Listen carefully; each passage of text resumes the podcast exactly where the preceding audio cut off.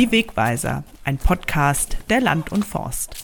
Ob Tipps für Stall, Betrieb oder Acker, Redakteure fragen, Experten antworten. Moin, liebe Hörerinnen und Hörer und herzlich willkommen zu einer neuen Podcast-Folge. Mein Name ist Laura Schneider, ich bin Redakteurin bei der Land und Forst im Bereich Tierhaltung und ich freue mich, dass ich Sie heute hier auf einem ganz besonderen Betrieb begrüßen darf. Wir sind nämlich hier auf dem Furthof, das ist in Schwanewede im Kreis Osterholz und wir sind hier zu Gast bei Gwendolyn Manek. Hallo. Hallo. Ja, ein besonderer Betrieb. Zum einen, weil die Landwirtschaft hier bereits eingestellt war und du hast dann hier neu angefangen, hast das neu aufgebaut. Zum anderen aber auch wegen den Tieren, die hier gehalten werden. Erzähl doch mal, was du hier machst. Genau, ich habe diesen Betrieb Ende 2019 erworben. Da war hier bereits einige Jahre die Landwirtschaft eingestellt. Vorher war es eben ein Gemischbetrieb mit Milchviehhaltung, Ochsenmast und Ferkelerzeugung und dann eben ein bisschen Grünland- und Ackerbau. Und für mich waren damit die idealen Voraussetzungen, das zu machen, was ich jetzt tue, nämlich mein Fokus ist auf der Aufzucht von männlichen Kitzen aus der Milchziegenhaltung. Also im Prinzip den Lämmern, die nicht genutzt werden können, um später Milch zu geben. Die übernehme ich hier von einem Milchziegenbetrieb her, ziehe sie eben auf, zunächst an der Milch und dann auf der Weide und vermarkt dann anschließend Fleisch, Felle und ähnliches von den Tieren. Dazu gibt es hier noch Weidegänse und ein paar Legehennen, aber der Fokus ist eben ganz klar auf den Milchziegenkitzen. Bei Milchziegen denkt man ja zuerst immer an Milchproduktion und an Käseproduktion. Die Kitze sind ja so ein bisschen eine Nische und was aus denen dann wird. Jetzt du mästest die Ziegenkitze hier auf deinem Betrieb. Wie ist denn in der Regel so der Verlauf von einem Ziegenkitz? Was passiert mit denen und was wird dann aus diesem Produkt? Da hast du ganz genau den Kern der Sache getroffen. Ähnlich wie in anderen, sag mal, Proteinerzeugungsbereichen der Landwirtschaft, also sprich Eier oder eben auch Milch bei den Kühen, sind die männlichen Tiere eben in Anführungszeichen über. Die bringen eben keine Eier oder keine Milch und sind in der Mast auch wiederum eher extensiv, haben schlechtere Zunahmen, wiegen einfach von der Rasse her weniger, sind also per se eine Herausforderung für die Wirtschaftlichkeit. Bei den Ziegen kommt zusätzlich noch dazu, dass es für das Fleisch gewisse Imageprobleme gibt. Also während eben für Rindfleisch und Geflügelfleisch durchaus ein Markt vorhanden ist, also das ist ein für die Konsumenten bekanntes Produkt, ist es bei den Ziegen einfach so, dass da ein, ich nenne es immer geerbtes Wissen über stinkigen, zähen Geschmack, äh, unangenehmes Fleisch vorherrscht. Und das ist sozusagen die Mischung, die ich hier versuche zu bearbeiten. Das heißt, ich übernehme eben ganz bewusst männliche Kitze von einem Milcherzeugungsbetrieb, ziehe die hier auf und arbeite letztendlich in zwei Richtungen. Also versuche auch äh, zum Beispiel in Praxisforschungsprojekten die Weidekitzmast weiterzuentwickeln. Natürlich gibt es viele Betriebe, die das da schon für Ziegenfleischkonsum das heißt also, dieses Fleisch an sich schmackhaft zu machen, aufzuklären, dass eben an dem strengen Zehen gar nichts dran ist, sondern dass es einfach eine ganz wertvolle Bereicherung für den Teller ist. Und das ist genau der Punkt. Auch ganz viele Leute, die, oder was heißt viele, aber schon der eine oder andere verirrt sich hierher und erwartet eben Käse im Hofladen, erwartet sich eine kleine Käserei, erwartet eben Milchziegen und muss dann diese Tatsache des Koppelproduktes, also eben Käse und Fleisch gehört zusammen und hier gibt es eben nur das Fleisch erstmal verstehen und dann eben auch sehen, dass ich hier einfach keine Milch gewinne, keinen Käse habe, sondern tatsächlich nur in Anführungszeichen mich um die Jungs und das Fleisch kümmere. Du sagst schon, das Fleisch zu vermarkten, ja, es ist eine Nische, es ist irgendwo nicht bekannt, es ist kein Markt da, aber wie läuft dann die Vermarktung ab? Wie gelingt es dir, das dann trotzdem gut weiterzugeben? Da muss man einfach bereit sein, ganz viel zu investieren, vor allen Dingen Zeit und äh, Gesprächsbereitschaft. Im Ziel hätte ich natürlich gerne die Vermarktung von halben und ganzen Kitzen. Das ist am einfachsten, das ist wirtschaftlich gut planbar, das ist wenig aufwendig. Aber genau weil das Produkt so unbekannt ist, muss ich ganz anders anfangen, bei ganz kleinen Einheiten anfangen. Das heißt zum Beispiel, ich vermarkte vorrangig hier direkt über meinen Hofladen. Das heißt, ich hole mir die Leute her, indem ich zum Beispiel Veranstaltungen anbiete, Hofführungen, möglicherweise auch kleine Seminare. Ich habe einen kleinen Gruppenraum neu gebaut, den ich dafür nutzen kann. Also ich schaffe im Prinzip ein attraktives Erlebnisumfeld, komme darüber mit den Menschen ins Gespräch, grundsätzlich über Landwirtschaft, über Koppelprodukt, über wie werden Tiere gehalten und welche Möglichkeiten hat man da. Und von da auf die Wertigkeit des Ziegenfleisches versuche da auch mit kleinen Verkostungen zu arbeiten, sodass es einen direkten Berührungspunkt gibt. Und wenn die Leute dann merken, was für ein feines und tolles Fleisch das ist, dass sie sich vielleicht was Kleines hinterher mitnehmen und im Idealfall auch wiederkommen.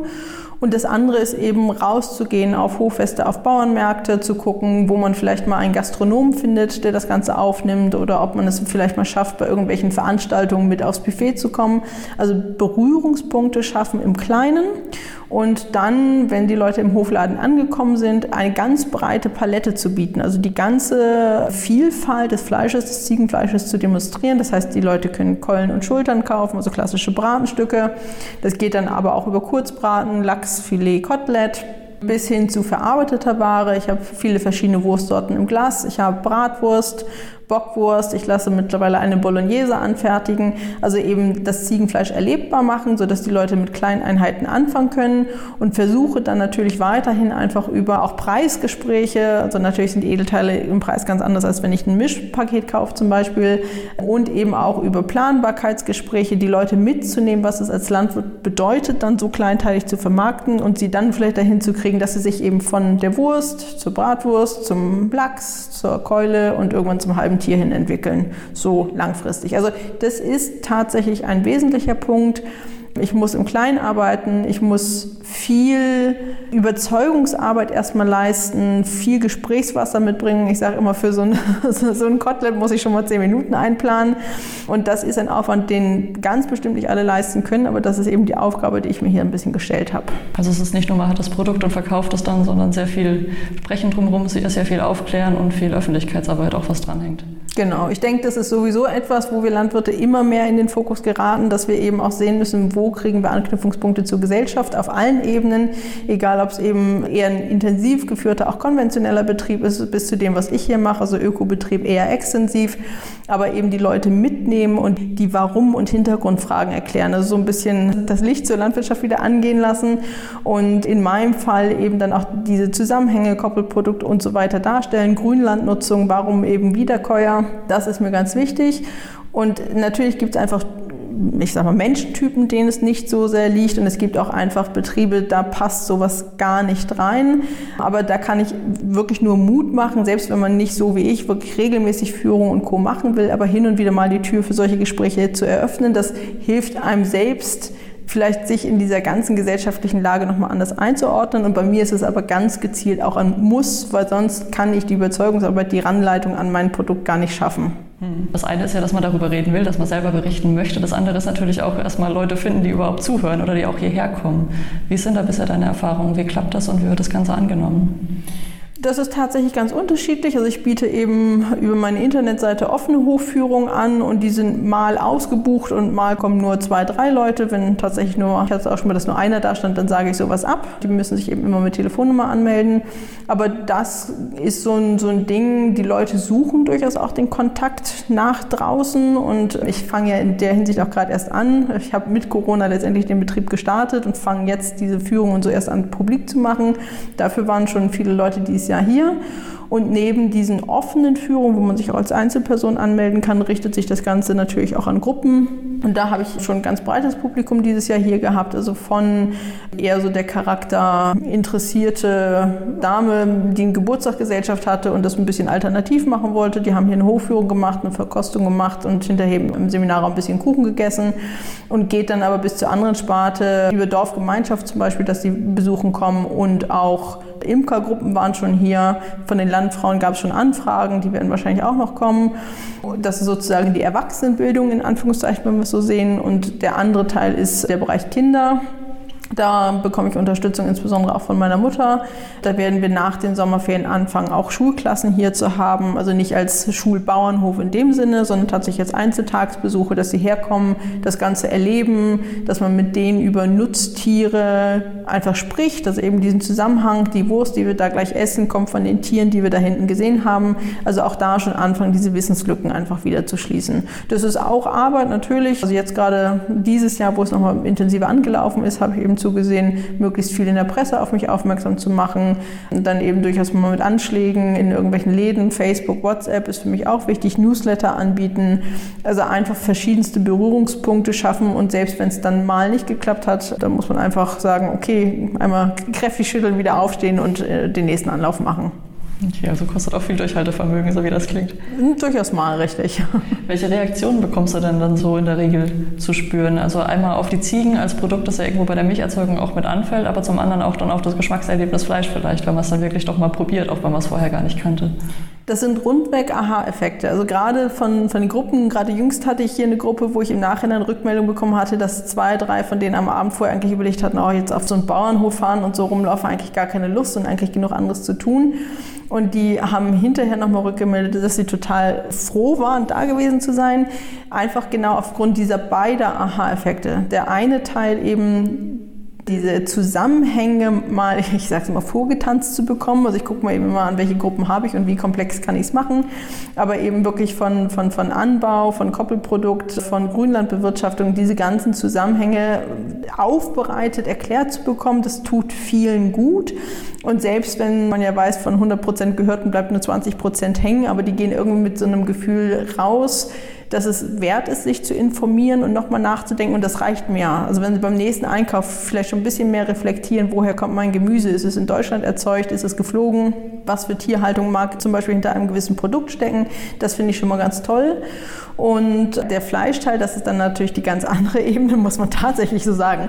Die erste Reaktion bei Ziegenfleisch von ganz vielen ist wirklich, also es geht fast in Richtung Ekel. Das, das muss man echt so sagen. Das ist ganz faszinierend. Das sind Leute, die selber noch nie Ziegenfleisch gekostet haben, die nicht mal jemanden kennen, der mal ein gutes oder schlechtes Erlebnis mit Ziegenfleisch gehabt hat, sondern das ist sicherlich auch sehr in der Tradition der Nachkriegszeit, sprich arme Leute essen, äh, sprich auch sicherlich andere Haltungsbedingungen, andere Fleisch- und Milchgewinnungsbedingungen, so ein ererbtes Wissen, dass das eben nicht genießbar ist.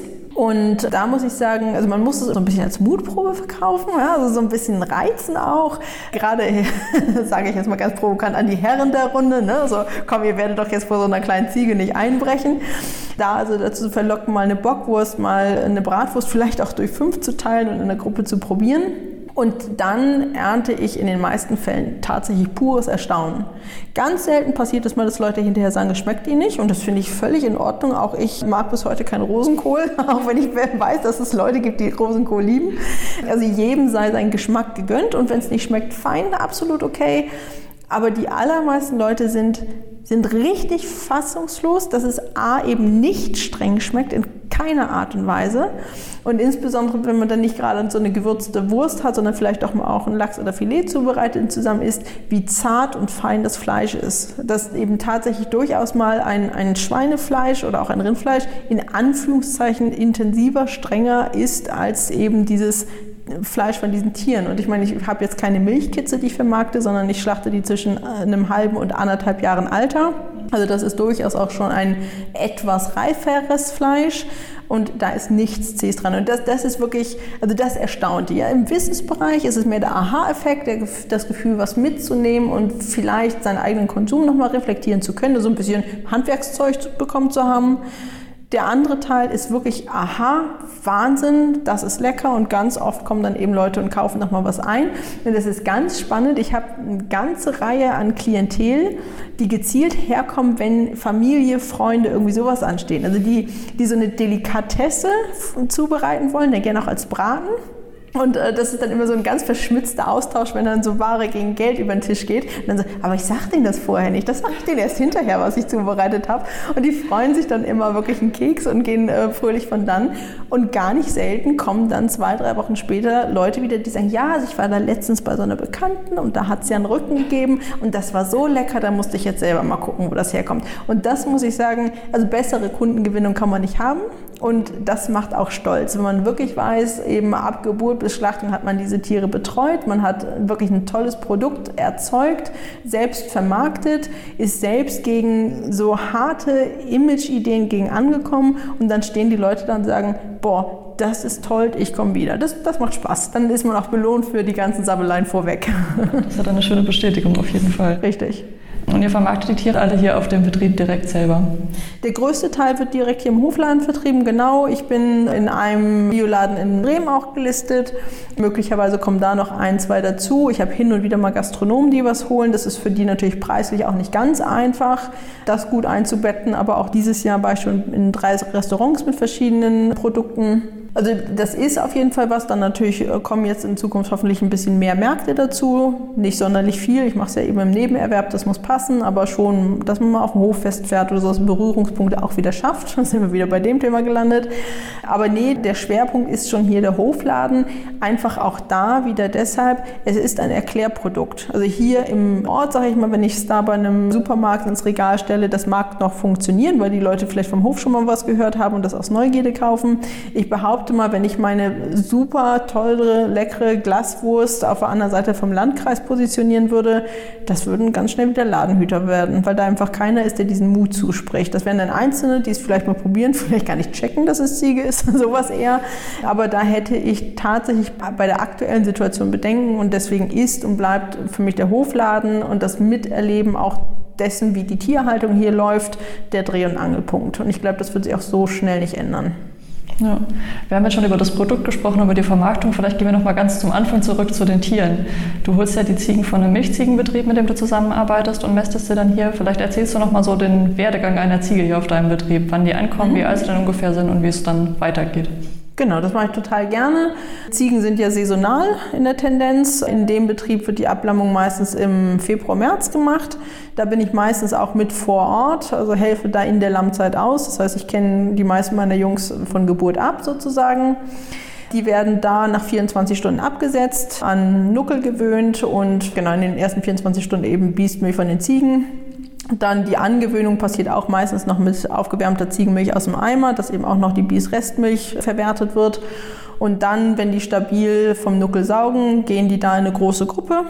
Und dann wiederum, wenn die Lammzeit so ein bisschen abflaut, wenn die ersten stabil sind, verlade ich die und bringe die hierher. Das ist meistens so um 20 Tage, 25 Tage rum sind die meistens alt, ähm, je nachdem wie die Gruppen passen hole die hierher zu mir auf den Betrieb. Hier geht es dann eben mit der Milchaufzucht weiter. Die sind meistens so mit 50 Tagen in etwa so, dass ich sie absetzen kann.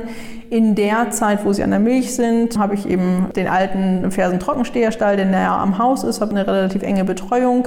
Die kriegen eben Milch, die werden an Kraftfutter, an Heu gewöhnt, kommen in der Zeit auch schon mal raus, wenn das Wetter entsprechend ist, dass sie den Stromzaun kennenlernen, dass sie anfangen, so ein bisschen vom frühen Grün zu naschen, also dass sich auch da der Pansen gleich mit an Gras gewöhnt.